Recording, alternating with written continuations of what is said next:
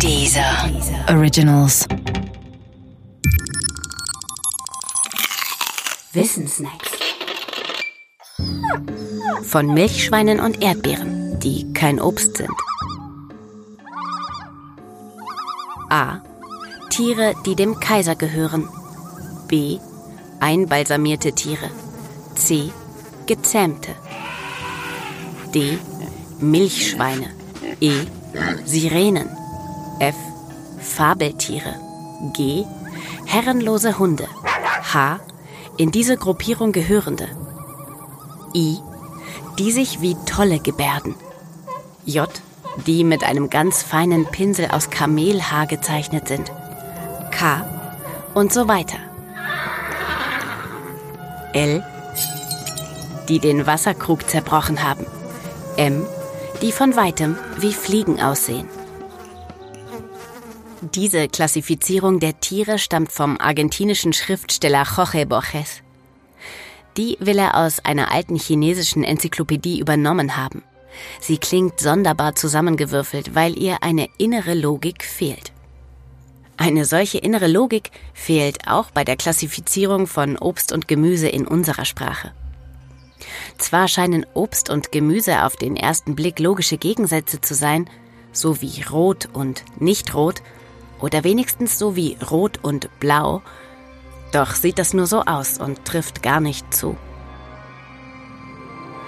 Denn das Wort Gemüse kommt ursprünglich von Gemus und bezeichnet jenen Teil einer Speise, der aus Pflanzen zu Mus gekocht war.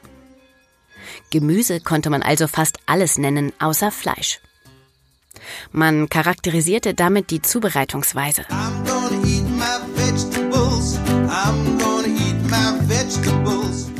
Anders beim Obst. Mit dem Wort Obst meinte und meint man die meist süßen Pflanzenfrüchte, die auch roh zu genießen sind. Das ist eine eher botanische Charakterisierung.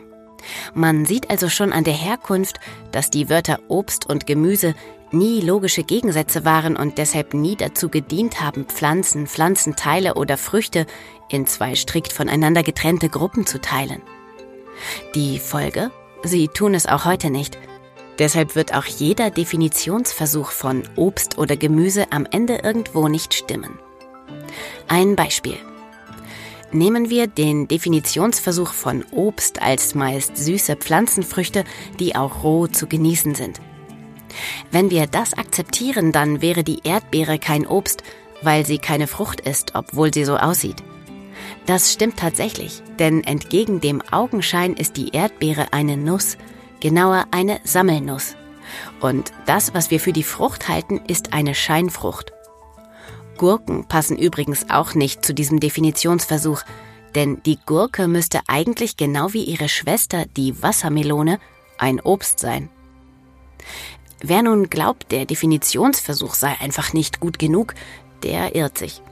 Es hat schon viele solcher Versuche gegeben und immer passte ein Obst oder ein Gemüse nicht in die aufgemachten Schubladen. Das ist auch der Grund dafür, warum nicht nur in der EU per Verordnungen geregelt werden muss, was Obst ist und was Gemüse.